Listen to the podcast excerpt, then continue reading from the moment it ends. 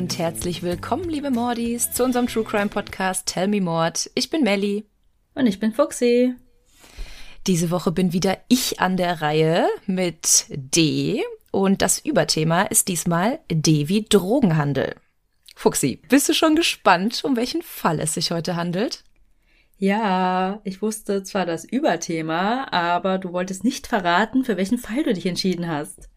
Genau, weil Devi Drogenhandel, ähm, ich glaube spätestens nach Narcos haben wir alle irgendwie eine Idee, wie das Ganze funktioniert und alle kennen Pablo Escobar und ja, ich war auch ganz kurz verleitet, über Pablo zu sprechen.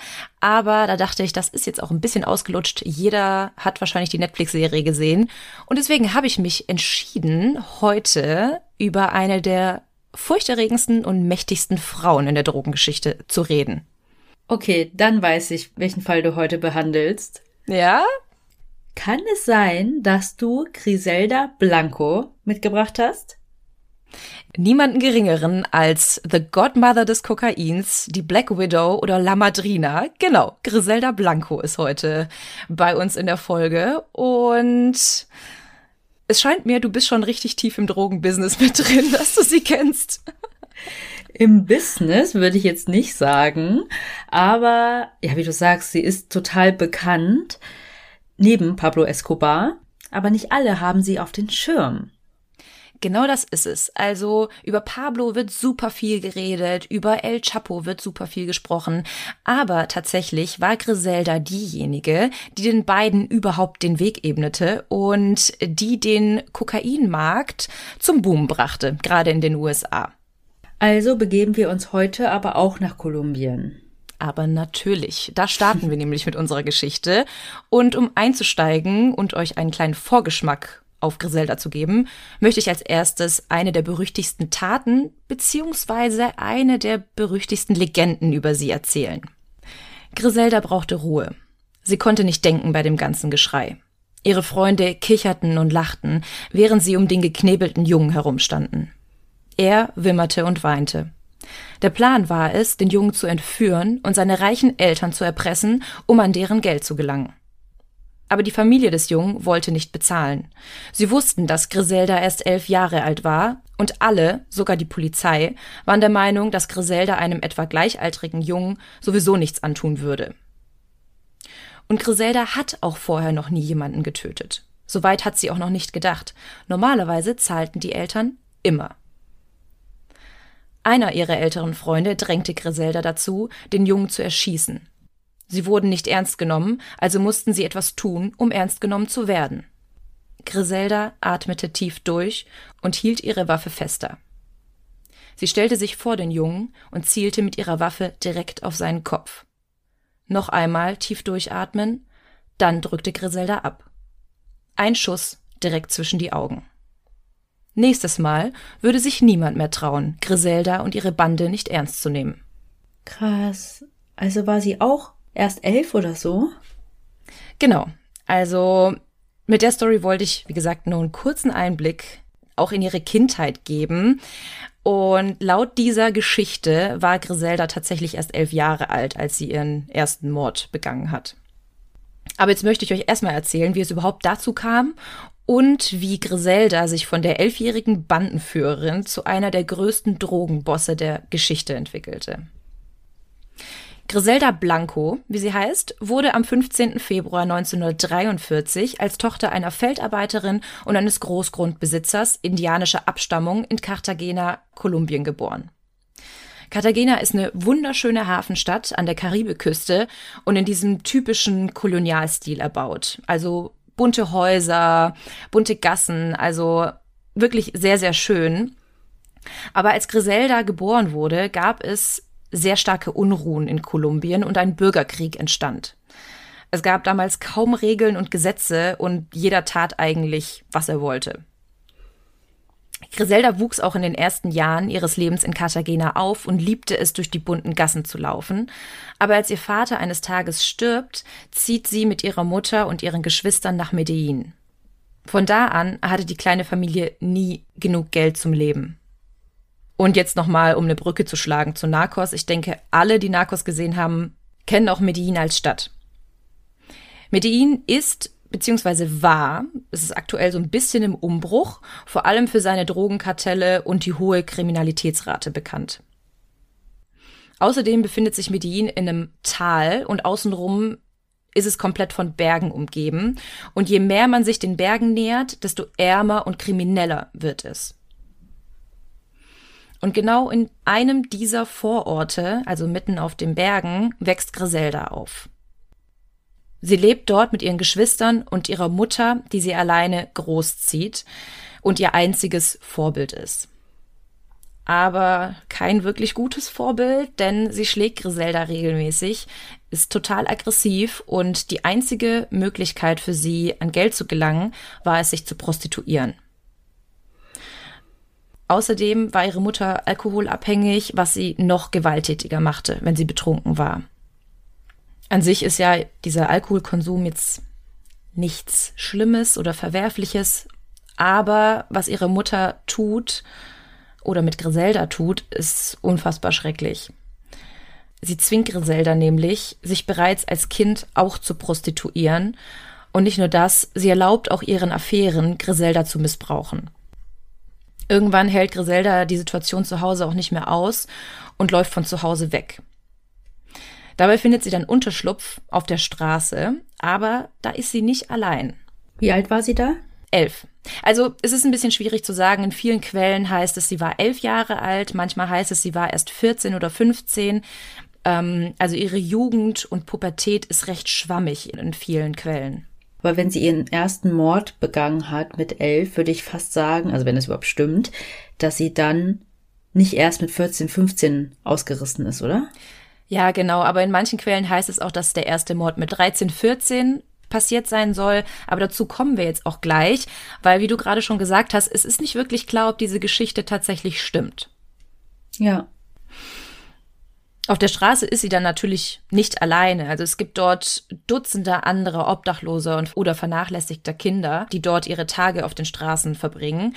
Und schnell gründen die Kids mit Griselda als Anführerin eine eigene Bande. Weil als Bande ist es sich ein bisschen einfacher durchzuschlagen als alleine. Aber wie kommt das eigentlich, dass die ein Mädchen ausgewählt haben als Anführerin? Sie war immer schon sehr harsh und sehr dominant und sie konnte aber auch alle so ein bisschen dazu zwingen, das zu tun, was sie wollte. Und da hatte eigentlich auch keiner irgendwie eine Chance, sich als Anführer zu behaupten, außer Griselda. Sie wusste halt, wie es war, sich schon zu Hause durchzuschlagen oder durchschlagen zu müssen mit ihrer Mutter und den Geschwistern und der ganzen Gewalt. Und sie war nichts anderes gewohnt, als die Gewalt auch weiterzugeben. Also war sie selbst gewalttätig und der Gewalttätigste gewinnte auf der Straße. Für Griselda war die ganze Bande wie so eine Art zweite Familie. Jeder war für jeden da und sie schlugen sich halt zusammen durch. Zusammen fingen sie dann an, verschiedene Passanten auszurauben, um irgendwie an Geld zu gelangen, und irgendwann machten sie auch kleinere Überfälle auf Geschäfte. Später führt uns das dann auch schon fast zu ihrer Tat vom Anfang. Denn Griselda bekommt irgendwann mit, dass der Sohn eines reichen Geschäftsmanns entführt wurde und die Entführer für seine Freilassung Lösegeld bekamen. Sie konnte es kaum glauben, wie einfach es war, an Geld zu gelangen. Kinder waren ja relativ einfach zu entführen und so schmiedet Griselda einen Plan. Sie fängt an, wohlhabenden Bürgern bis nach Hause zu folgen und beobachtet sie. Sie fand heraus, wie viele Kinder sie hatten, wann sie aus dem Haus gingen, wo sie zur Schule gingen und wann Schulschluss war. Danach besorgte sie sich eine Waffe und befahl zwei ihrer Jungs aus ihrer Bande, einen kleinen Jungen nach Schulschluss auf dem Nachhauseweg zu entführen. Die beiden machten das auch. Sie fingen den Jungen ab und schleppten ihn hinter eine Scheune, wo sie ihn knebelten und entführten. Danach erhielten die Eltern des Jungen einen Brief, in welchem stand, dass sie fünf Millionen Pesos innerhalb von zwei Stunden auftreiben sollten. Also fünf Millionen Pesos hört sich viel an, sind aber gerade mal 250 Euro. Aber für die Leute dort und vor allem damals war das unfassbar viel Geld und für die Kinder, die hätten sich ewig damit durchschlagen können. Tatsächlich besorgten die Eltern des Jungen in dem Fall sogar das Geld und die Übergabe klappte und die Eltern bekamen ihr Kind zurück. Danach feierte Griseldas Bande. Sie konnten nicht glauben, dass sie tatsächlich das Geld bekommen hatten und dass sie tatsächlich damit durchkamen. Und Griselda merkte, dass Menschenhandel ganz schön lukrativ ist. Diese Masche ziehen die Kinder dann tatsächlich mehrere Male ab und es läuft immer reibungslos. Die Eltern besorgen das Geld und bekommen daraufhin ihre Kinder zurück. Aber als bei einer weiteren Entführung die Eltern dann zur Polizei gingen und diese ihnen sagten, dass sie das Geld nicht zahlen sollen, weil die Bande sonst immer mehr Kinder entführt, geht alles schief.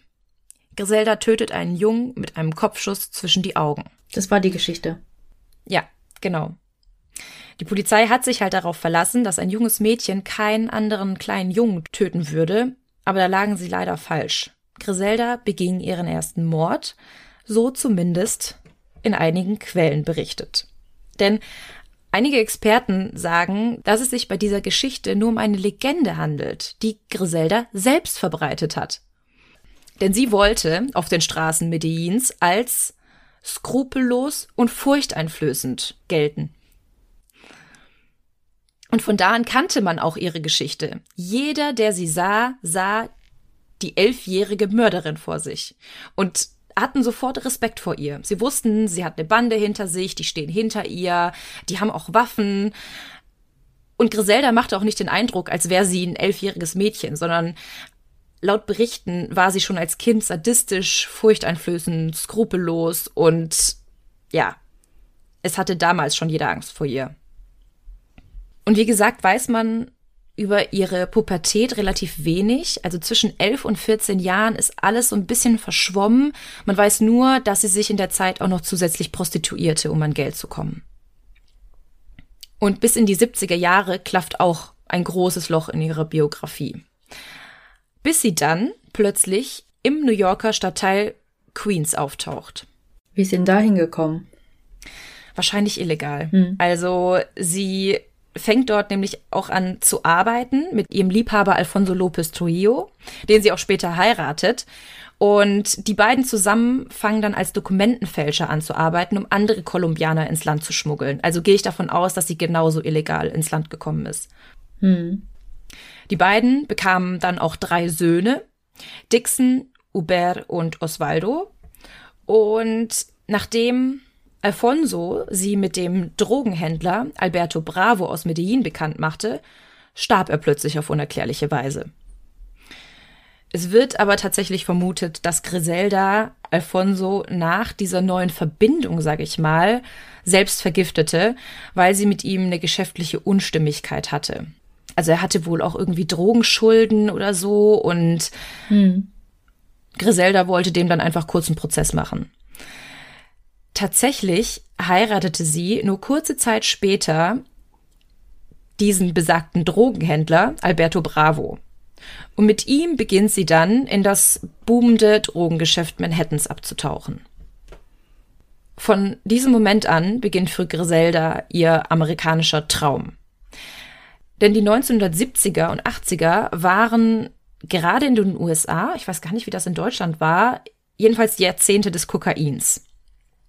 Die ganzen aufkommenden Diskos waren da halt die perfekte Grundlage. Und Kokain wurde auch als so eine Art Statussymbol gesehen. Also jeder, der irgendwie cool war, bisschen Geld hatte und mithalten wollte, nahm das weiße Pulver. Ja, es ist ja auch so, dass die anderen chemischen Drogen oder Heroin eher so als Gossendroge gilt, aber Kokain nicht. Ja, genau. Und vor allem war damals auch gar nicht klar, dass Kokain wirklich schädlich ist und süchtig macht. Alle dachten, dass man durch Kokain einfach nur einen kleinen Kater hat am nächsten Tag und dass es nicht mehr wäre als wie fünf große Tassen Kaffee, die man auf einmal zu sich nimmt. Aber das war ein Irrglaube. Aber durch diesen Irrglauben entstand halt ein riesiger Markt, weil alle wollten Kokain nehmen. Wie früher mit den Alkopops. Also vielleicht kann man das so vergleichen. Pixie Sticks. Ja. Oh. Bad Memories. Die Nachfrage war auch so groß, dass sie kaum bedient werden konnte. Irgendwie musste ja das Kokain auch in die USA kommen. Und Griselda war nicht dumm. Sie sah diese große Nachfrage und konnte sich das alles nicht entgehen lassen.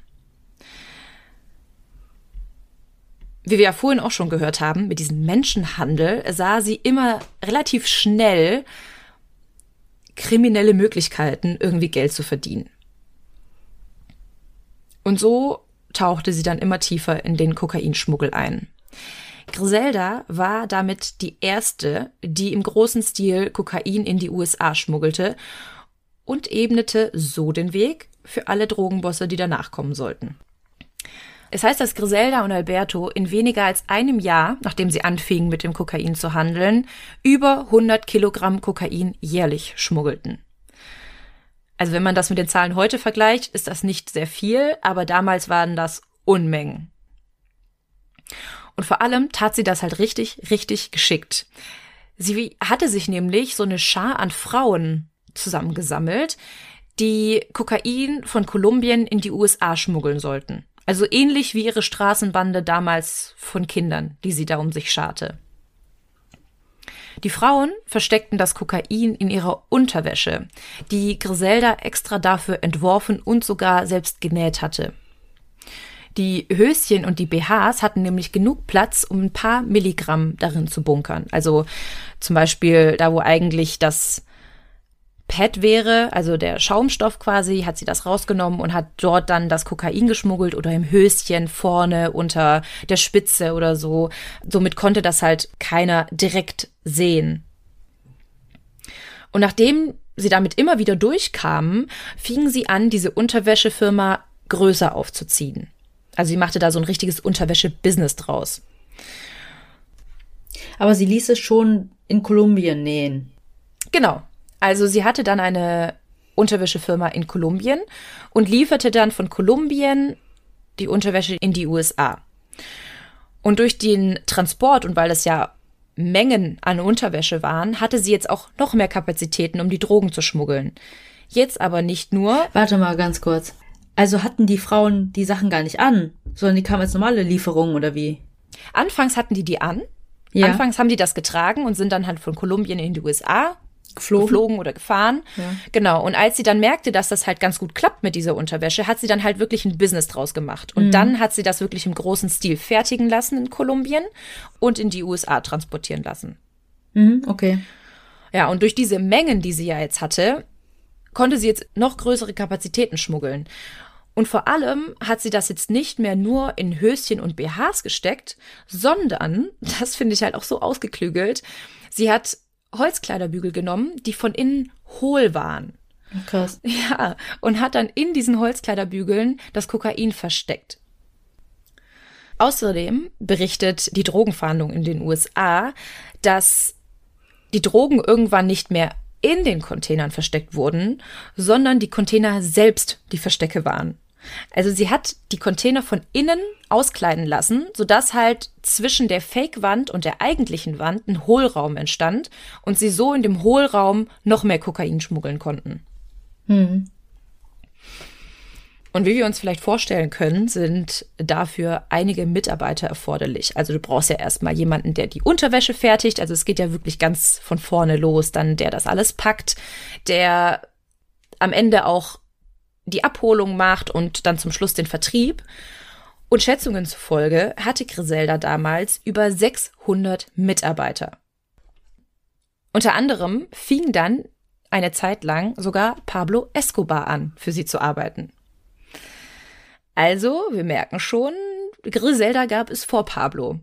Die beiden lernten sich damals bei einem Hahnenkampf kennen und Pablo und Pablo wollte unbedingt für Griselda arbeiten. Er flehte sie förmlich an, mitmachen zu dürfen. Griselda merkte auch, dass Pablo nicht ganz dumm war und solche Menschen konnte sie bei sich in der Organisation gebrauchen und tatsächlich fing er dann an, für sie als Drogenkurier zu arbeiten. Das ist interessant, dass du Organisation sagst. Es ist schon echt krass, wie die organisiert sind. Ja, Absolut. Ich meine, du musst dir mal vorstellen, 600 Mitarbeiter. Das ist riesig. Hm. Pablo war aber auch nicht ganz blöd und er stieg dann im Ansehen der anderen Kuriere schnell auf und wurde da dann auch immer mächtiger. Und als Griselda das dann mitbekam, merkte sie auch schnell, dass er zwar super intelligent war, aber er ihr dadurch auch gefährlich werden konnte. Mhm. Also sie hatte halt Angst, dass er ihr das Geschäft irgendwie kaputt machen würde. Und so entschloss sie sich dann, Pablo kurzerhand umbringen zu lassen. Mhm. Ja, oder sie stürzen. Genau, ja. Davor hatte sie halt riesige Angst. Und so plante sie dann tatsächlich einen Anschlag auf Pablo, der dann aber schief ging und die beiden dadurch zu erbitterten Feinden machte. Im April 1975 wurden Griselda, ihr Mann Alberto und 30 ihrer Helfer allerdings wegen Drogenschmuggels angeklagt. Also es wurde ein Haftbefehl gegen sie ausgestellt. Nämlich gründete die DEA, also die Drogenfahndung in den USA, eine Taskforce namens Banshee, die sich auf Drogenimporte konzentrierte. Und dabei konnten sie eine riesige Drogenladung abfangen und 150 Kilogramm Kokain dabei sicherstellen.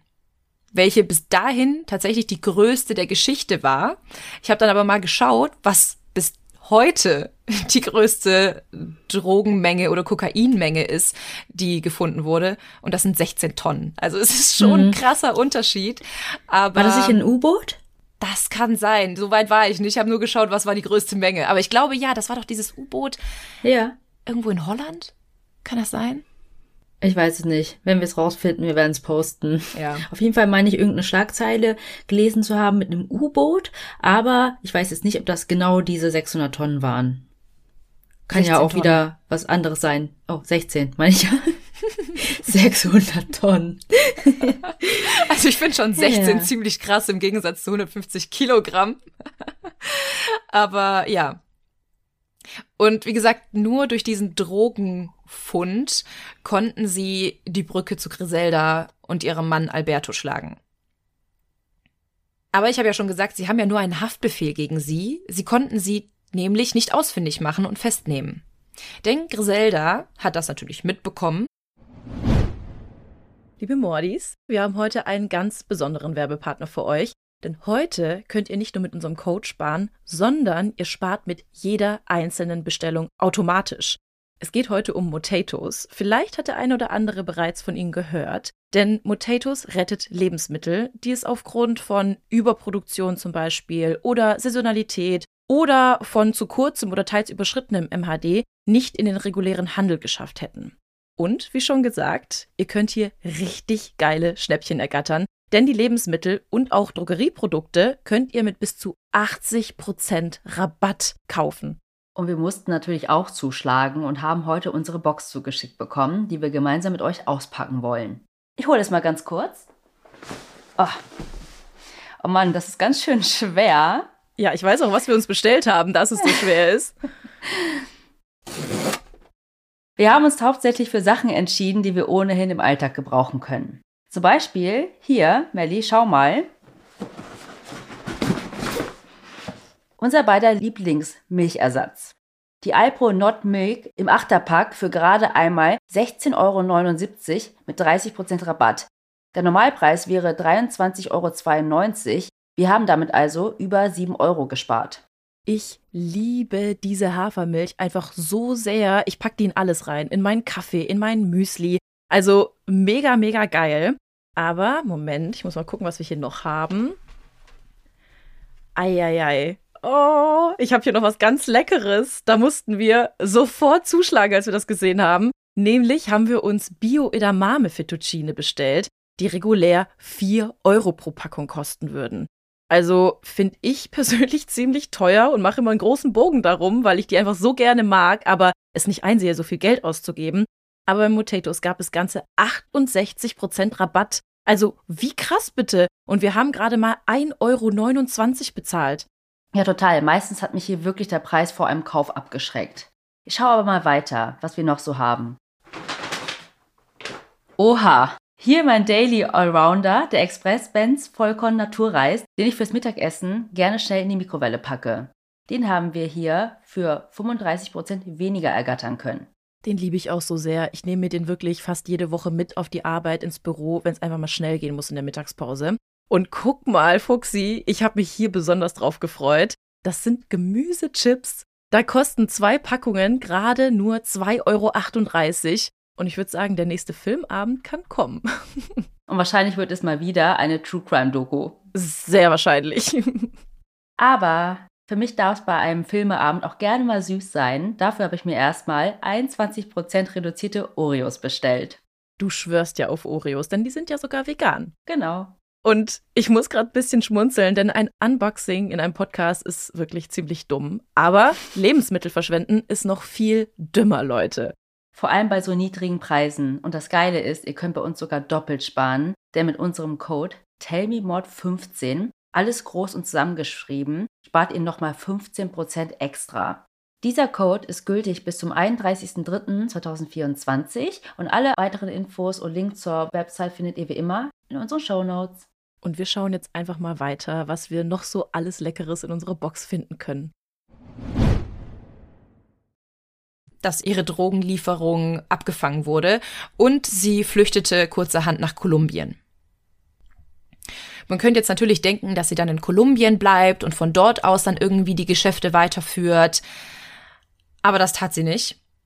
Denn sie ging drei Jahre später wieder zurück in die USA aber vorher wollte sie erstmal einen ihrer Konkurrenten ausschalten. Und diesmal war es tatsächlich niemand geringerer als ihr eigener Mann Alberto. Also ihren ersten Mann hat sie ja schon vergiften lassen oder selbst vergiftet, man weiß es nicht so genau. Und Alberto hatte sich mit ihr verscherzt, als sie herausfand, dass er mit niemand geringerem als Pablo Escobar Geschäfte machte. Und als sie das dann herausfand, zitierte sie ihn in ein Parkhaus vor einem Club und Griselda zog eine Waffe und schoss dann mehrere Male auf Alberto. Dieser schoss dann auch auf sie und dabei wurde sie am Bauch verwundet. Sie kam allerdings mit dem Leben davon, Alberto nicht. Er starb an seinen Verletzungen und noch ein paar seiner Leibwächter starben mit ihm in diesem Parkhaus. Und wie ich ja schon gesagt habe, kehrt sie ja dann wieder zurück. Drei Jahre nachdem sie aus New York City floh, reiste sie dann erneut in die USA. Diesmal mit einem neuen Plan und wieder mit einem neuen Mann. Sie war wieder verheiratet mit Dario Sepulveda, den sie später auch umbringen ließ. Wer hätte es anders gedacht? Denn er hatte versucht, nach einem Sorgerechtsstreit den gemeinsamen Sohn Michael Corleone zu entführen. Also hatte sie mit dem auch ein Kind? Ja, dann. Genau. Genau. Die haben auch einen Sohn bekommen. Der wurde auch ihr ein und alles. Und er hatte versucht dann halt nach ihrer Scheidung ihn zu entführen, damit der Sohn bei ihm lebte, aber das wollte Griselda nicht mit sich machen lassen. Aber kommen wir nochmal zurück. Also trotz einem Haftbefehl, den es ja bereits gegen sie gab, reiste sie mit ihrem echten Namen nach Miami. Und keiner der Beamten am Flughafen kombinierte irgendwas. Also, ich meine, man kennt's, im Flughafen sind dann diese Fahndungsplakate mit gesuchten Personen, aber die konnten das irgendwie, ja, nicht zuordnen. Sie konnte dann also einfach fröhlich nach Miami einreisen. Aber dass sie das auch einfach versucht hat auf gut Glück, ne? Ja, also entweder hatte sie vielleicht irgendwen bestochen dort von den Beamten. Vielleicht kannte sie irgendwen. Oder sie hat sich einfach zu sicher gewähnt. Ja. Ende der 1970er Jahre produziert Kolumbien 75 Prozent des weltweiten Kokainbedarfs. Und das liegt vor allem daran, dass die Kolumbianer ihr Kokain günstig direkt vom Produzenten bezogen und so immer größere Mengen nach Miami schmuggeln konnten. Also Miami wurde tatsächlich zu einem der Hauptumschlagplätze für ganz Nordamerika. Und das lag vor allem daran, weil Griselda diese Nähe zu Südamerika direkt sah und auch diesen Geschäftszweig, dass man dadurch schneller und besser die Drogen schmuggeln konnte als in New York, weil einfach der direkte Weg kürzer war. Hm. Und vielleicht auch gar nicht gut, mal so ein Ortswechsel wenn alle schon sie auf dem Schirm hatten in New York. Mhm, genau. Und zwischen 1977 und 89 baute sie durch ihre zahlreichen Kontakte, die sie hatte, das, wie viele jetzt behaupten, erbarmungsloseste und gewalttätigste Drogenkartell in jener Zeit auf. Also wurde sie jetzt von einer einfachen Drogendealerin, sage ich mal, zu einem richtigen Drogenboss. Ich meine, vorher hatte sie auch schon 600 Mitarbeiter, aber jetzt können wir uns das gar nicht vorstellen. Also sie vertrieben tatsächlich Kokain in die komplette USA. Aber den anderen Drogendealern in Miami gefiel das Ganze nicht so richtig. Also sie wollten natürlich keine weitere Konkurrenz bei sich auf dem Markt haben und vor allem schon gar keine Frau. Mhm. Und so taten sich einige dieser Dealer zusammen und versuchten Griselda ermorden zu lassen. Aber Griselda überlebte jeden einzelnen Anschlag auf sie und rächte sich später an jedem einzelnen ihrer Feinde. Ihr gewalttätiges Verhalten und dadurch, dass sie sich rächte, führte dazu, dass das eigentlich Paradies Miami in den 80er Jahren zu einer der gewalttätigsten Drogenhochburgen überhaupt wurde. Und vor allem, was ich nicht wusste und was ich irgendwie auch nicht glauben kann, aber laut einigen Quellen zu einem der gefährlichsten Orte der Welt. Also es war tatsächlich gleichzeitig ein Touri-Magnet, also es blieb so. Es kamen Touris nach Miami, um zu feiern, um Kokain zu konsumieren. Und Miami war auch so ein bisschen wie Las Vegas, nur ohne Casinos. Aber durch diese ganzen Drogengangs wurde es immer gewalttätiger. Hm. Beziehungsweise durch Griselda wurde es immer gewalttätiger. Denn es ging tatsächlich erst los, als Griselda nach Miami kam. Hm. Danach gab es dann auch eine Einwanderungswelle kolumbianischer Einwanderer in die USA, vor allem nach Miami. Und die Kriminalitätsrate explodierte fast über Nacht. Also ich will jetzt überhaupt nicht sagen, dass die alle kriminell waren, aber Griselda kannte natürlich ihre Kontakte in Kolumbien und sie wollte auch nur die für sich arbeiten lassen, denen sie auch vertraute. Also versuchte sie mit allen Mitteln ihre kolumbianischen Verbündeten zu sich zu holen. Manche taten das auf legalem Wege, aber ganz viele kamen auch illegal ins Land.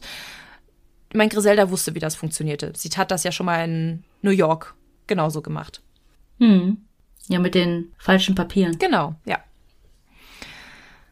Nach dieser Einwanderungswelle gab es manchmal bis zu drei Morde pro Nacht, nur innerhalb der Stadtgrenzen Miamis. Und innerhalb von einem Jahr verdoppelte sich die Mordrate sogar noch. Wir wissen jetzt, dass Hauptgrund Griselda Blanco dafür war, aber die Behörden damals wussten das nicht. Die wussten zwar, dass es einige rivalisierende Drogengangs dort gab, aber keiner hatte was von Griselda Blanco gehört. Sie hielt sich immer eher bedeckt im Hintergrund. Allerdings hatte sie ja einige Mitarbeiter, die für sie die ganzen kriminellen Machenschaften erledigten. Und so ordnete sie auch immer wieder Auftragsmorde an ihren Konkurrenten an und wurde dadurch natürlich auch immer reicher. Weniger Konkurrenz heißt ja mehr kaufen von ihr das Kokain. Monopol. Genau.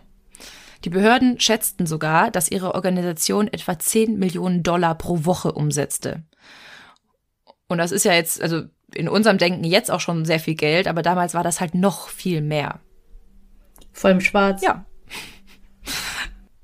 Und Griselda genoss es, so viel Geld zu haben. Also sie liebte dieses Luxusleben. Sie kaufte Schmuck ohne Ende ein. Also sie soll Schmuck im Wert von mehreren Millionen Dollar besessen haben. Sie liebte es, Designerklamotten zu tragen. Sie liebte es, in Clubs und Restaurants zu gehen, viel Geld für Alkohol und Drogen tatsächlich auszugeben und für leckeres Essen. Musste sie für Drogen bezahlen? Naja, also sie hat ja mit Kokain gehandelt. Griselda selber war aber auch schwerst crackabhängig. Also. Mm, also doch eine Gossendroge. Mm, ja. Und das Crack, das musste sie natürlich bezahlen. Da kam sie, kam sie nicht so gut dran. Können wir tauschen?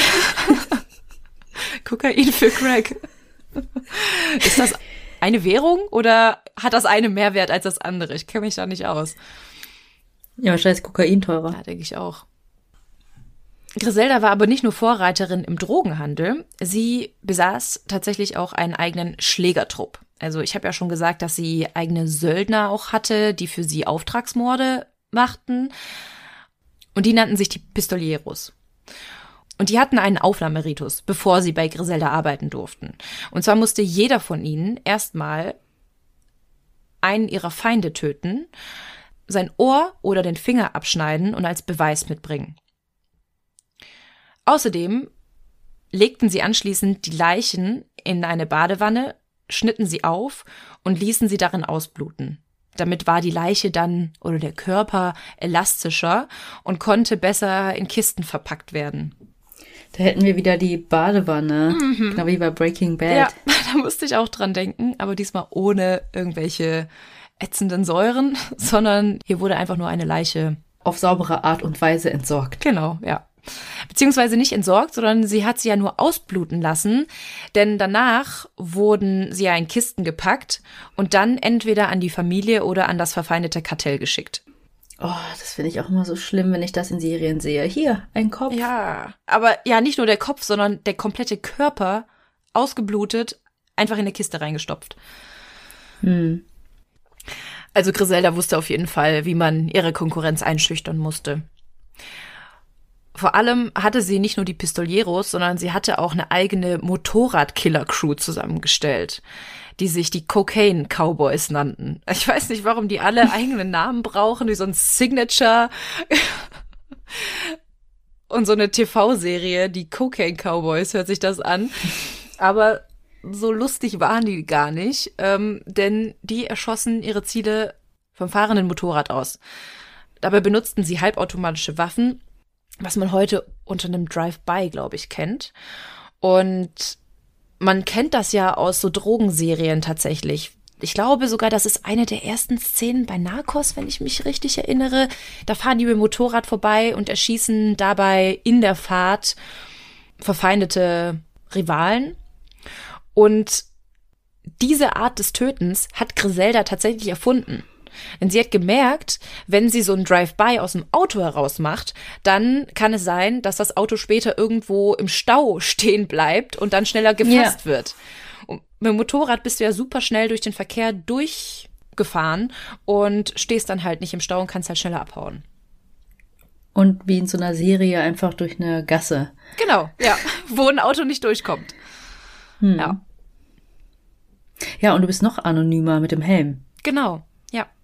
Ja, daran habe ich gar nicht gedacht, aber das ist auf jeden Fall die Art und Weise, mit der Griselda vorzugsweise ihre Rivalen umbringen ließ. Da in Kolumbien ja bereits seit 50 Jahren zu diesem Zeitpunkt keine Gesetze mehr herrschten und durch den Bürgerkrieg es auch keine stabile Regierung oder Gesetze gab, war es dort auch nicht ungewöhnlich, dass am helllichten Tag geschossen wurde und auch teilweise Menschen erschossen wurden. Und wir haben ja vorhin auch gesagt, dass sehr viele Kolumbianer eingereist sind nach Miami. Und gerade die Kolumbianer, die im Drogenmilieu arbeiteten, nahmen dieses Denken ja auch mit nach Florida. Und dort fingen sie dann auch manchmal mitten am Tag an, in Wohnsiedlungen um sich zu schießen und ja, verfeindete Drogengangs zu erschießen. Die Polizisten sagten über die Zeit damals, dass es fast wie im wilden Westen war.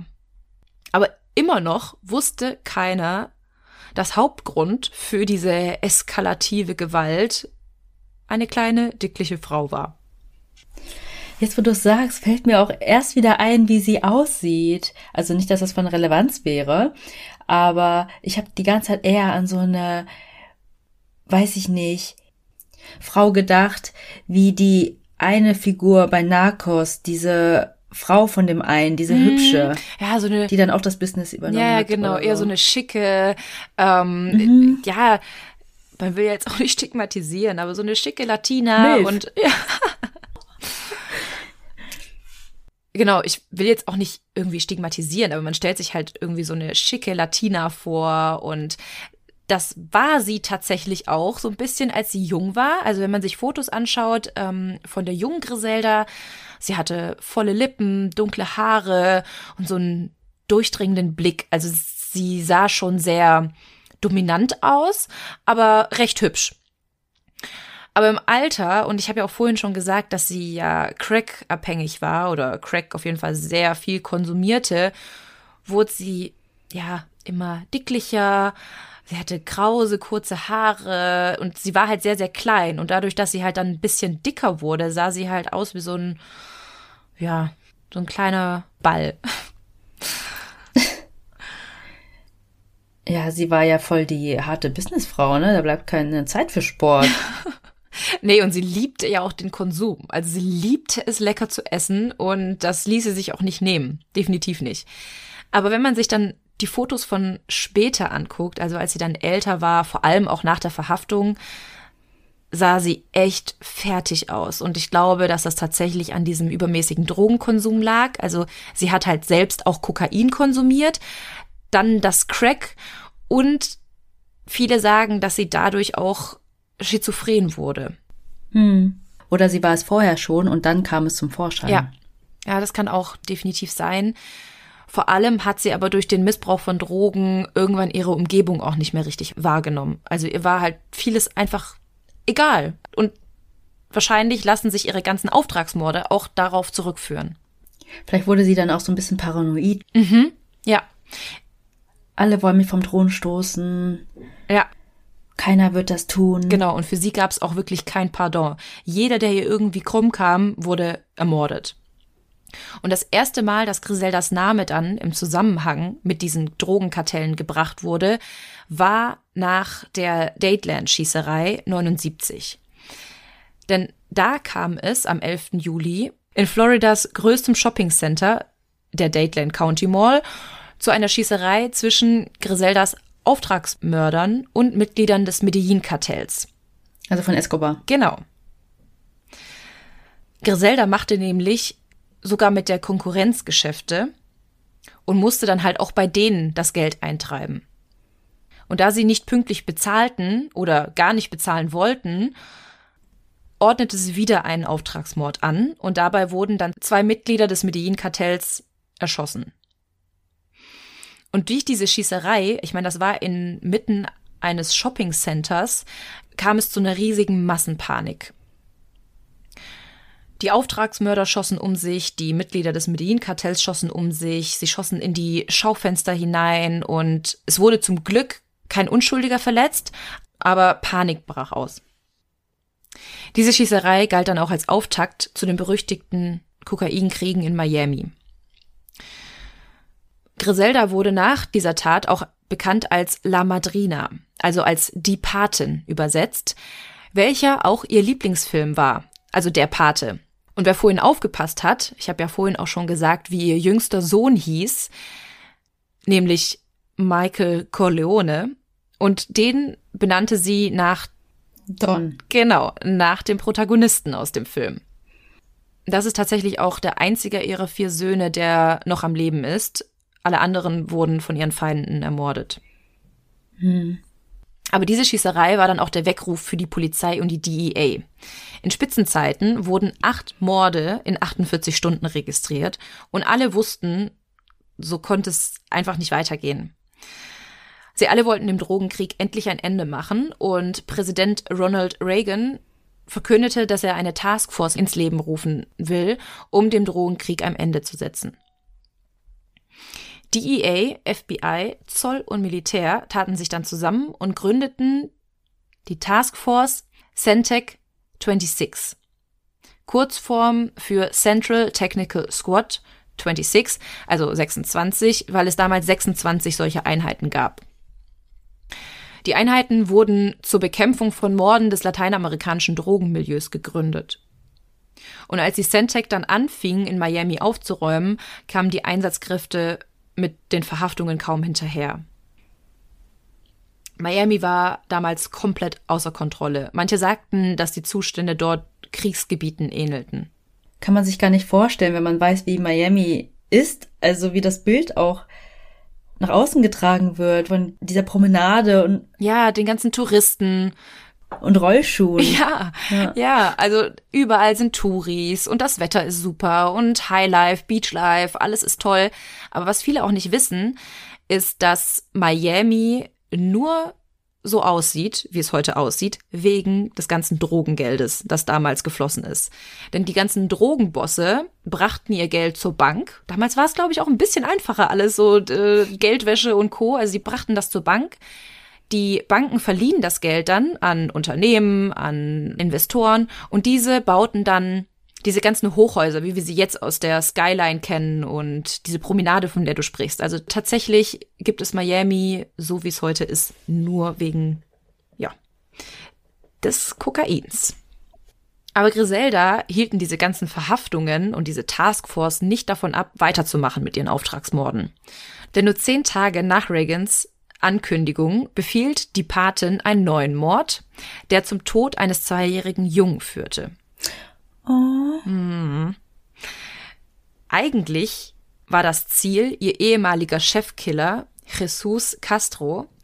Er hatte wohl irgendwie Streit mit ihrem Sohn Osvaldo und sie befahl dann einfach den Mord an ihm. Das Krasse ist, finde ich, also Osvaldo hat wohl Jesus beleidigt, darauf er dann halt irgendwie ihn zurückbeleidigt hat und daraufhin war Griselda so empört und so sauer, dass sie dann halt den Mord an ihrem besten Killer in Auftrag gibt. Man merkt vielleicht auch da so ein bisschen, dass es total willkürlich war. Also sobald du es bei Griselda verkackt hast, wurdest du umgebracht. Hm. Die Killer, die den Auftrag dann bekamen, beschatteten sein Haus und warteten, dass er das verließ und ins Auto stieg. Sie fuhren dann an ihm vorbei, öffneten die Schiebetür des Lieferwagens, in dem sie fuhren, und schossen in sein Auto hinein. Neben ihm saß allerdings sein kleiner Sohn Johnny auf der Armlehne, also in der Mittelkonsole. Und irgendwie musste sich Jesus bewegt haben und die Kugeln trafen den kleinen Jungen mitten im Gesicht, anstatt ihn selbst. Als die Auftragsmörder dann Griselda von dem Versehen erzählten und dass sie ihr eigentliches Ziel verfehlt hatten, war Griselda aber nicht wütend oder traurig oder keine Ahnung empört, sondern stattdessen war sie sehr froh darüber und meinte, dass es eine gute Lehre für ihn gewesen sein muss. Hm. Daran habe ich gerade auch gedacht, dass es für sie wahrscheinlich dann noch mehr Genugtuung war, dass er jetzt den Tod betrauert. Ja, genau. Also, das fand sie sogar noch besser, dass er jetzt leiden musste, anstatt zu sterben. Und nur vier Monate nach dem Mord an dem kleinen Johnny ordnete sie wieder einen Auftragsmord an und diesmal sollte es eine ganze Familie treffen. Sie wollte alle in dem Haus tot sehen, auch die Kinder. Und das wieder einfach nur wegen Drogenschulden. Also irgendwie nicht bezahlt oder zu spät bezahlt und zack, du musstest sterben. Es geht dann, glaube ich, auch gar nicht mehr um das Geld dann, sondern ich werde hier nicht ernst genommen. Ja. Zack. Genau das ist es. Und ich kann mir auch vorstellen, dass es vielleicht daran lag, dass sie eine Frau war und sich dann vielleicht noch härter darstellen musste. Noch mehr behaupten. Oder wollte, genau, um halt ja. da ernst genommen zu werden in dieser Männerdomäne. Ich finde es ja so krass, dass es zu so vielen Verhaftungen kam, aber keiner anscheinend irgendwie geplaudert hat oder die ganzen Helferlein wussten vielleicht nicht genug. Ja, ja, ich glaube, sie wussten nicht genug. Griselda hat auch immer sehr darauf geachtet, dass niemand wusste, von wem quasi die Befehle kamen. Also sie hatte so ihren Stamm an Mitarbeitern und die gaben dann die Befehle weiter. Also es war halt mhm. wirklich wie so ein Schneeballsystem, so eine Kette und es wusste aber niemand, wer an der Spitze stand. Ja. Als die Polizei dann beim Tatort eintraf, kauerten drei Kinder über den blutigen Leichen ihrer Eltern und versuchten sie irgendwie wach zu kriegen. Also sie dachten mhm. halt irgendwie, die könnten die jetzt irgendwie wecken. Die Leichen waren gefesselt und mit mehreren Schüssen ermordet worden. Und warum die Kinder doch nicht? Ja, das ist das Interessante an der ganzen Sache. Denn ihr wichtigster Auftragsmörder, Jorge Ayala Riberito, hielt einen seiner eigenen Männer mit gezogener Waffe davon ab, auch die Kinder umzubringen. Also irgendwie hatte er doch vielleicht noch einen Restfunken Anstand und hat seinen eigenen Mitarbeiter quasi davon abgehalten. Und als sie dann Griselda später Meldung machten, wie der Mord so lief, so, how you doing, na, wie, Bericht. Lief, wie lief's heute so, war Griseldas erste Frage, ob auch wirklich alle in dem Haus tot waren. Und Ayala sagte dann, dass sie die Kinder am Leben gelassen hatten und darüber war sie so empört und böse, schrie ihn an, was ihm einfiel und dass er tun sollte, was sie ihm befiehlt. Ja, ihn ließ sie dann zwar nicht töten, aber sie war halt not amused.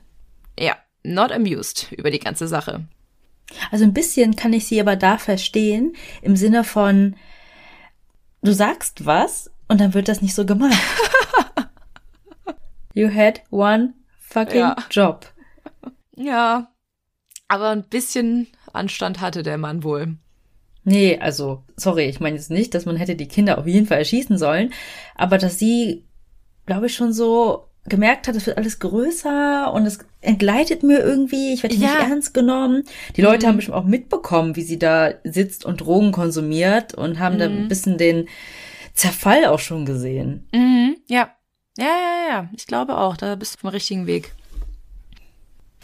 Ja, und durch diese ganzen brutalen Auftragsmorde und dadurch, dass es ja Griselda plötzlich immer egaler wurde, ob sie in der Öffentlichkeit stand oder ihre Taten in der Öffentlichkeit standen, kamen die Sentak natürlich immer näher. Und als Griselda das mitbekam, tauchte sie plötzlich ab. Viele ihrer Konkurrenten, aber auch ihre eigenen Mitarbeiter waren froh darüber, dass sie abtauchte. Denn sie war eigentlich zu der Zeit ziemlich schlecht fürs Drogengeschäft, da sie ja immer wieder diese Morde in Auftrag gab und die ja teilweise am helllichten Tag passierten. Die Gefahr wurde ja immer größer, dass sie dann irgendwie doch geschnappt werden, wenn sie so unvorsichtig ist. Genau. Und dadurch kam sie halt immer mehr in den Fokus der Ermittlungen. Andere bedeutende Dealer schlossen sich dann zusammen, um Griselda endgültig aus dem Weg zu räumen und ordneten ebenfalls einen Auftragsmord an. Aber auch diese versuchten Morde, denn es waren mehrere, überlebte Griselda. Ist es dann so, dass sie auch getroffen wurde und einfach überlebt oder passiert manchmal gar nichts? Ich glaube, es ist ganz oft gar nichts passiert, denn man weiß, dass sie eine Schusswunde hatte am Bauch und das war nach der Schießerei mit ihrem zweiten Ehemann. Im Parkhaus. Genau, ja. Da hat er sie am Bauch getroffen und da hatte sie eine Schusswunde und nach ihrem Tod konnte man dann die Schusswunde auch sehen. Deswegen wusste man, dass sie da auf jeden Fall getroffen wurde. Hm. Aber Griselda merkte das natürlich, dass es jetzt immer heißer um sie wurde und sie war unfassbar besorgt, vor allem um ihren jüngsten Sohn, Michael Corleone. Wie schon gesagt, ihn liebte sie besonders sehr. Sie hatte zwar noch drei ältere Söhne, die waren aber alle zu dem Zeitpunkt bereits alt genug, um selbst ins Familiengeschäft einzusteigen. Nur der jüngste war zu dem Zeitpunkt erst sechs Jahre alt und brauchte halt besonderen Schutz. Sie tauchte also ab, nahm ihren Sohn mit und zog nach Kalifornien, wo sie einen neuen Drogenumschlagsplatz aufbauen wollte. Krass. Also richtig weit weg. Tschüss. Mhm. Einfach mal zack auf die andere Seite des Landes. Land. Ja. Ja. In Kalifornien lebte sie dann mit ihrer Mutter und ihrem jüngsten Sohn, der dort auch zur Schule ging. Griselda war jetzt aber nicht irgendwie in Rente und hörte auf, sondern wie schon gesagt, sie baute dort jetzt das nächste Drogenzentrum auf. Aber der Weg war jetzt weiter, ne? Aus Kolumbien. Genau, der Weg war zwar ein bisschen weiter, aber sie agierte von überall her. Also, ich habe ja schon gesagt, dass ihre Söhne jetzt auch im Familienbusiness sind. Einer kümmerte sich um die Geschäfte in Miami, der andere in LA und einen hatte sie noch in San Francisco. Und von diesen drei Stützpunkten, nenne ich sie mal, aus, vertrieb sie die Drogen ins komplette Land. Also Regionalmanager für 1985 aber stellten die Behörden Griselda eine Falle. Sie hatten nämlich einen Informanten gefunden, der sich bereit erklärte, mit dem FBI zusammenzuarbeiten. Sein Name wird auch in den meisten Quellen nicht genannt, deswegen lasse ich ihn hier jetzt auch weg. Aber dieser Informant hätte eigentlich eine zehnjährige Haftstrafe absitzen müssen wegen eines Drogenvergehens. Und ihm wurde angeboten, dass er auf Bewährung freikommen würde, wenn er ihn verrät, wo Griselda sich aufhält. Dann nennen wir ihn einfach mal die Ratte. Ja, die Ratte bekam dann auch tatsächlich raus, wo Griselda lebte und gab diese Information an das FBI weiter. Am Morgen des 17. Februar 1985, das war ein Sonntag, umstellten die Agenten das Haus der Patin. Sie wird in ihrem Bett aufgefunden, während sie die Bibel liest. Lol. Das ist ein wichtiges, ja, das ist ein wichtiges Detail. Das wird nämlich in allen Quellen genannt, wenn es um ihre Verhaftung geht. Ähm, ja, sie liest die Bibel. Ja, weil sie alles andere als christlich war. Ja, genau. Aber sie trug ein riesiges Kreuz um ihren Hals, war komplett schwarz angezogen. Also entweder wollte sie Sonntag in die Kirche gehen oder, also es sah halt aus, als würde sie zu einer Beerdigung gehen wollen. Und ich hätte jetzt erwartet, dass nachdem eine der größten Drogenbosse der Geschichte festgenommen wurde, alle Schlagzeilen voll sein müssen mit ihrer Verhaftung. Aber tatsächlich findet man keine einzige Schlagzeile dazu. Es wird irgendwo mal am Rande erwähnt, dass Griselda festgenommen wurde. Aber das lag halt daran, dass die so viele Verhaftungen hatten und so viele Drogenbosse festnahmen, dass ihre Verhaftung irgendwie schon gar nichts Besonderes mehr war. Also hat man gar nicht gecheckt, dass die so der Kopf war oder wie? Doch, also die Behörden wussten das, aber den Medien war das egal. Hm. Die berichteten dann eher über die ganzen Drogenboss-Männer in der Zeit als über sie. Hm. Und ich habe ja vorhin auch schon erzählt, dass sie ja in New York gesucht wurde und dass ein Haftbefehl gegen sie ausgestellt war. Und dieser wurde nun vollstreckt. Aber der bezieht sich nur auf den Drogenschmuggel, für den sie ja damals hätte belangt werden sollen und gar nicht auf die ganzen Auftragsmorde in Miami. Denn sie konnte damit überhaupt nicht in Verbindung gebracht werden, da die ja immer von ihren Auftragskillern ausgeübt wurden.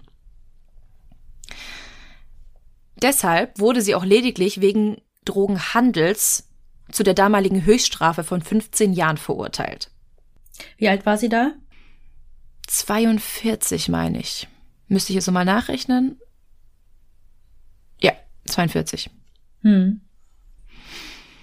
Also heute sind die Drogengesetze auch strenger. Da wäre die Höchststrafe weitaus mehr als 15 Jahre gewesen, aber damals war das schon die Maximalstrafe. Und der Richter sagte, er würde sie gerne zu 70 oder 80 Jahren verurteilen, aber 15 ist leider das Maximum. Hm. In Miami wurden währenddessen Griseldas ganze Helfer verhaftet, unter anderem auch ihr Auftragsmörder Ayala. Und dieser war auch die einzige Verbindung zwischen Griselda und den ganzen Morden. Und er wusste auch, wenn er sie nicht verraten würde, würde er die Todesstrafe bekommen. Hm. Also machte er auch einen Deal. Ja, genau das. So bekam nämlich das FBI die ganzen Informationen, die sie brauchten. Ratte 2.0. Exakt. Aber dabei gab es ein kleines Problem, das dann zum Vorschein kam. Denn zwischen 1994 und 98 wurden dann die ganzen Zeugenaussagen gegen sie aufgenommen. Denn es arbeiten ja unglaublich viele Leute für sie und auch viele, die etwas gegen sie sagen konnten, aber wenige, die wirklich stichhaltige Beweise hatten. Ayala war einer der einzigen, der wirklich stichhaltig sagen konnte, er hat den Auftrag von ihr bekommen. Und er hätte jetzt auch einfach aussagen können, vor Gericht gehen können und alles wäre gut gewesen. Griselda wäre verurteilt worden. Aber es kam heraus, dass Ayala eine Telefonsexaffäre mit einer der Sekretärinnen des Staatsanwalts hatte. ja. Also den Leuten, die eigentlich gegen Griselda vorgehen wollten. Und dadurch war er einfach kein objektiver Zeuge mehr und zerstörte damit den kompletten Prozess. Ja. Ja. Telefonsex-Affäre. die Anklage hat dann halt beschlossen, dass der Zeuge einfach zu stark ja, beeinflusst wurde und dass er damit halt seine Glaubwürdigkeit verloren mhm. hat. Der Fall gerät dann dadurch ins Wanken und die Staatsanwaltschaft war mehr oder weniger bloßgestellt und musste auch daraufhin einige Leute entlassen. Was schlecht für die Staatsanwaltschaft war, war aber gut für Griselda, denn nun wurde ihr ein Deal angeboten. Griselda Blanco bekannte sich für schuldig und wurde zu nur zehn Jahren Haft verurteilt, statt für lebenslänglich. Und manche glauben auch, dass das geplant war von Ayala. Also, dass er sich so seinem Verrat quasi entziehen wollte. Also er wusste, hätte er sie nicht verraten, hätte er selbst die Todesstrafe bekommen. Und so hat er sie verraten, aber hat das quasi wieder so zurückgezogen. Und sie musste nur zehn Jahre ins Gefängnis, statt auch die Todesstrafe zu kriegen oder lebenslänglich. Also meinst du, er hat das mit dem Telefonsex ja, geplant? mit Absicht. Mhm. Hm. Das behaupten zumindest viele. Allerdings wurden ihre Söhne, nachdem sie in Haft kam, alle nach Kolumbien abgeschoben und kurz nach ihrer Abschiebung wurden sie dann dort von den verfeindeten Drogengangs umgebracht. Also ich habe ja schon gesagt, dass nur Michael Corleone überlebt hat. Im Juni 2004 wird Griselda dann aus der Haft entlassen und nach Kolumbien abgeschoben. Und die Behörden glaubten eigentlich, dass nachdem sie sich halt so viele Feinde im Drogenmilieu gemacht hat, dass sie eigentlich bei der Ankunft hätte direkt ermordet werden müssen. Aber das geschah erstmal nicht. Acht Jahre lang lebte Griselda in Kolumbien, bis sie dann am 3. September 2012 im Alter von 69 Jahren beim Verlassen einer Metzgerei in Medellin erschossen wurde. Zwei Schüsse trafen sie direkt in den Kopf, die von einem vorbeifahrenden Motorrad aus abgefeuert wurden. Ja, dann war das natürlich auch einer ihrer Feinde, ne? Ja, also man weiß nicht genau, welcher ihrer Feinde es war. Also man konnte bis heute nicht nachweisen, wer dahinter steckt, aber es wird stark davon ausgegangen, dass es definitiv ein verfeindetes Drogenkartell ist. Aber was ich halt krass finde, erstens, dass die so lange gewartet haben. Entweder haben sie sie nicht gefunden oder sie haben sich einfach Zeit gelassen. Und zweitens, dass sie genau auf die Art und Weise gestorben ist, die sie vor Jahren erfunden hat. Also mhm. mit diesem Drive-by übers Motorrad. Ja, vielleicht hat sie ja weiter Drogen konsumiert und nicht gezahlt. Und das war gar nicht, weil man wusste, sie ist Griselda Blanco. Ja, vielleicht auch das, ja. Hm. Ja, warum sollte sie plötzlich nicht mehr ähm, das weiter konsumieren? Okay, im Gefängnis war sie ja auch, ne? Aber. Hm. Ja. Ja, das war die Story zu Griselda Blanco. Mega cool. Ja, ich habe mich tatsächlich gefragt, welchen von beiden du machst oder ob es irgendeinen anderen Fall auf der Welt gibt, mit dem du mich überraschen würdest, so total random aus dem Land, keine Ahnung, dass man gar nicht auf dem Schirm hat. Aber ich finde den besonders interessant. Mhm. Aber alle über Escobar reden, vor allem, wie du ja. sagst, nach Narcos. Also das ist auf jeden Fall eine Empfehlung für euch, wenn ihr nicht Dokus schauen wollt oder so, die gibt's auch ohne Ende. Die Serie ist echt gut gemacht und der echte Escobar sieht dem Schauspieler wirklich so ähnlich. Ja. Und ich habe tatsächlich ein bisschen Spanisch gelernt, aber eher Schimpfwörter. Ja, vor allem, weil man halt auch immer mitlesen muss. Also am Anfang dachte ich, mich wird das stören, dass ich ständig mitlesen muss. Aber man kommt da super schnell rein und irgendwann hat man auch das Gefühl, man versteht auf Spanisch, was die sagen, obwohl man eigentlich kein Wort versteht und einfach nur unten mitliest. Ja, ja also von mir auch auf jeden Fall Daumen hoch und äh, absolute Empfehlung. Ja, ich habe auf jeden Fall sie machen wollen, weil wir so selten über Frauen sprechen, die morden. Und sie halt einfach die Vorreiterin war. Also es soll wohl, oder es wird gemunkelt, dass es wohl auch eine Serie über sie geben soll, aber es ist, glaube ich, noch nichts in Produktion gegangen. Ich bin auf jeden Fall die Erste, die sich das anguckt, ähm, wenn es das gibt und freue mich auf jeden Fall drauf. Ja. Hm. Sehr cool. Nee, ich finde es super interessant. Und das ist auch so ein Fall, da muss man gar nicht so viel über die Kindheit erfahren, weil alles andere hat sich dann irgendwie zusammengefügt, diesem mhm. Drogenkartell, Drogenhandel. Ja. Also, schreibt uns gerne, ob ihr den Fall schon kanntet oder ob ihr Griselda Blanco schon kanntet. Wir hoffen, ihr nehmt uns nicht übel, dass wir so ein bisschen was über ihr Aussehen gesagt haben, weil wie gesagt, wenn man Narcos kennt, ich habe sie mir gerade auch ganz anders vorgestellt. also ja. schon krass, was man da irgendwie für ein Bild erst hat. Ja. So, dann würde ich mal sagen, kommen wir wie immer zu unserer Rubrik. Heute ist es sehr viel um eine Frau gegangen. Deswegen möchten wir heute einen Mann grüßen, nämlich den lieben Kai. Du hast uns geschrieben, dass du ganz neu in der True Crime Szene bist und wir dein erster Podcast sind. Du konntest dem nie viel abgewinnen, aber tell me more, also wir fesseln dich. Dann hast du uns noch einen Fallvorschlag geschickt, und du freust dich weiterhin auf More Mord. Also ich finde das so cool, wenn andere uns auch irgendwie zitieren. Ja. Irgendwie ist auch total spontan entstanden mit dem Trailer am Anfang. Ja. Dass wir das irgendwie einfach eingeführt haben als Abspann. Also, lieber Kai, liebe Grüße gehen raus an dich. Ja, grüß dich, Kai. ja, das mit diesem Mord, muss ich auch sagen, es würde was fehlen. wenn das nicht zum Schluss kommen würde. Ja. Genau wie der Anfang. Melly und Fuxi. Genau, also ihr habt jetzt diese Folge ganz oft die Stimme von Melly gehört, deswegen mache ich jetzt den Abschluss. Wenn ihr genauso Fans seid von unserem Podcast wie der Kai, dann könnt ihr uns gerne überall einen Daumen hoch geben oder fünf Sterne, wo ihr das machen könnt, wo ihr uns auch hört. Bei Apple Podcast könnt ihr sogar einen Kommentar hinterlassen. Darüber freuen wir uns. Und Fallvorschläge könnt ihr uns bei Instagram schicken. Dort heißt mir Tellmemod Podcast oder uns eine E-Mail schreiben auf tellmemodpodcast at gmail.com. Und wenn ihr uns anderweitig unterstützen möchtet, zum Beispiel mit einem kleinen Trinkgeld, dann könnt ihr das bei Kofi machen. Den Link findet ihr in unseren Show Notes. Dann würde ich sagen, schließt mir die Folge für heute. Melly nickt. Ja. Ich bin fix und fertig. Und es bleibt uns nur noch zu sagen, was wir immer sagen. Wir hoffen, ihr habt Lust auf mehr bekommen, oder? Moormord. Und bis zur nächsten Woche. Ciao. Tschüss.